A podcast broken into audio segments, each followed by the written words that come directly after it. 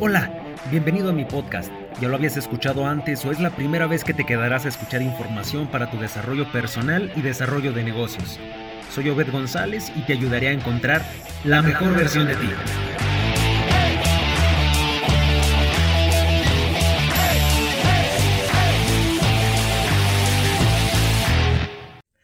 Todos tenemos miedo, pero no se vale que el miedo te detenga en tus proyectos. El miedo te tiene que hacer trabajar el doble y soñar el triple. Bienvenidos todos emprendedores a un capítulo más. Recuerda que el ser emprendedor es un estilo de vida, no es simplemente quien tiene un negocio y es lo que buscamos desarrollar en este podcast, el ser emprendedor como estilo de vida, el desarrollo humano además del el desarrollo de negocios. Estoy muy feliz y muy contento porque cada vez somos más escuchas en diferentes países. Ya somos más de seis países en la actualidad. Y recuerda que en próximos capítulos vamos a estar pasando eh, el nombre de todos los escuchas en agradecimiento. Así es que mándanos un correo con tu nombre, la ciudad o el país en el que nos escuchas a contacto arroba. Y el día de hoy vamos a hablar de el miedo, que es algo que todos tenemos, que es algo que a todos en algún momento nos ha invadido y no todos hemos sabido cómo manejarlo. A veces seguramente lo manejaste de una muy buena manera, a veces tal vez el miedo se convirtió en frustración o el miedo lo canalizaste eh, como enojo porque no supiste que era miedo, eh, no identificaste la emoción y, eso es algo que se puede dar. Dicen que la vida de los seres humanos se lleva por septenios, es una, una teoría en la que los primeros siete años de vida son emocionales y únicamente tenemos que sentir emociones, basarnos en sentir emociones. Los segundos siete años de vida son razonar las emociones, saber qué emoción estamos sintiendo. Eh, si estás enojado, tienes que saber que estás enojado. Si estás triste, tienes que saber que estás triste. Y si estás con miedo, tienes que saber que tienes miedo. El tercer septenio es la etapa cognitiva. Y es en ese momento en el que se empieza a gestionar las emociones. Saber cómo debes manejarla. Y en la cuestión del miedo, yo creo convincentemente que debes de utilizarlo para mejorar. No te tiene que trabar, no tiene que rezagar tus proyectos, tiene que hacerte trabajar. Y tiene que darte resultados el tener miedo. Todos tenemos miedo. Pero una de las preguntas más frecuentes, ¿qué nos produce el miedo? Y sabes qué, básicamente todo puede producirnos miedo. Absolutamente todo nos puede producir miedo. Simplemente que dependiendo tu temperamento, dependiendo tu personalidad, eh, un mismo proyecto, las mismas circunstancias pueden darte miedo o pueden motivarte. Platicaba con mi hermano hace tiempo y él me decía que las circunstancias de carencias, que las circunstancias de riesgo, a un empresario y a un emprendedor, él considera que eso lo motiva, eso lo hace trabajar más y platicando con otros amigos que se dedican a las ventas eh, y, que están muy a gusto en su empresa, estoy seguro de que arriesgar todo su dinero y no saber si el próximo mes van a tener el mismo ingreso, les daría muchísimo miedo y no los dejaría trabajar de la misma manera. Esto es porque hay diferentes perfiles en el de los vendedores y en el de un emprendedor, en el de un empresario. Pero si tú estás buscando crecer un, emprendimiento, que un emprendimiento, acuérdate, no necesariamente tiene que ser un negocio. Yokoi Kenji define un emprendimiento como saltar de un lugar a otro lugar y para eso tienes que tener una base estable a la que vas a saltar. Y, esa base muchas veces va a tener miedo, pero ese miedo te puede motivar y te puede hacer trabajar más. Simplemente tú dependes, eh, tú, tú decides el de cómo va a estar actuando el miedo en ti. Y bueno, eh, básicamente todo nos puede producir miedo, todo absolutamente. Eh, el no tener dinero, una inversión. Muy probablemente te da miedo el agua, cuando llueve, los truenos, te puede dar miedo las arañas, te puede dar miedo subirte a un coche y mil cosas más. Y se pueden adquirir estos miedos por diferentes medios. Uno puede ser la cultura. Por poner un ejemplo, aquí en México, eh, la cultura nos ha ido arraigando algunos miedos. Por ejemplo, en el catolicismo, no poder entrar al cielo si tienes mucho dinero. Eso es un, miedo que te va arraigando la, la, cultura, que te va arraigando el, la religión. Otro miedo muy probablemente puede ser el de la muerte. Yo creo que ese es el miedo, un miedo que todos tenemos. Pero ver la muerte como algo malo también es parte de la cultura, siendo que yo considero que cuando tuviste una vida plena y mueres, pasas a un lugar mil veces mejor que estar aquí en la tierra. Es aprovechar este momento para que cuando llegue el momento de irte estés totalmente pleno y pases a una vida mejor. Mm, puede haber muchísimos otros condicionamientos que te provoquen miedo, pero tú decides si utilizarlo para bien o utilizarlo para mal. Puede tener diferentes eh, funciones el miedo. Básicamente nos sirve para reaccionar y escapar eficazmente de cualquier peligro inminente.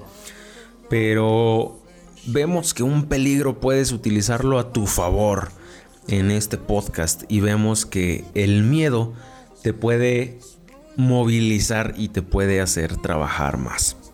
Puede tener diferentes efectos físicos. A todos les va a afectar diferente el miedo. Eh, nos paraliza, nos hace fijarnos de todas nuestras atenciones en el estímulo descendente. Eh, a lo mejor el miedo te va a hacer que te frustres si no lo sabes canalizar de la manera adecuada. Eh, nos facilitará las conductas defensivas el tener miedo. hace que estemos más alerta.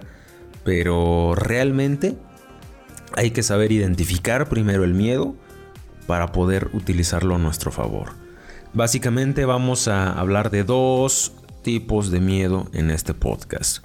Y empezamos con el primero, un miedo paralizador. Un miedo paralizador es lo más común, es lo que puedes encontrarte en cualquier miedo que ya tengas en este momento. No recuerdo el autor, pero decían que si tú sientes que ya superaste un miedo, te pueden ayudar para potenciarlo y que ese miedo se te haga una fobia. Porque los miedos no se superan, los miedos ahí van a estar. Aprendiste a manejarlos y aprendiste a vivir con ellos, pero el miedo va a seguir eh, estando latente. Simplemente aprendiste a manejarlo.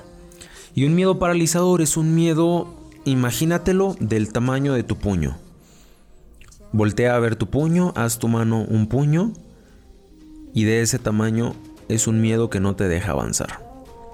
Igual, así hecho puño, este, sin mucho análisis de, de lo que puede suceder, simplemente estás al pendiente con el puño por si llega algo, eh, tirar golpes. Pero no estás analizando mucho qué tanto te puede favorecer tener el puño así. Pero de ese tamaño es tu miedo. Me gusta hacer esta analogía porque efectivamente cuando estás alerta con el puño cerrado, eh, que de ese tamaño es tu miedo, recuerda, eh, te paralizas y simplemente estás a la expectativa de lo que te pueda atacar, ya que recordamos que el miedo nos sirve para peligros inminentes. Pero ese miedo, ¿qué vamos a hacer para que pueda ayudarnos, para que pueda ser algo favorable en nuestra vida.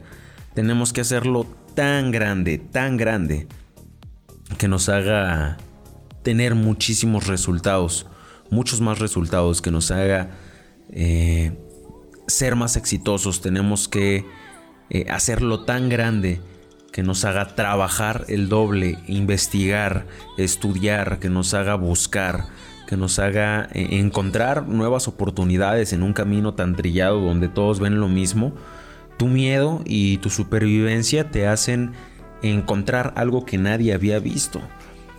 A lo mejor anteriormente en la industria de fotografía hubieran estado aterrorizados o atemorizados al ver Kodak y decían en qué momento vamos a ganarle.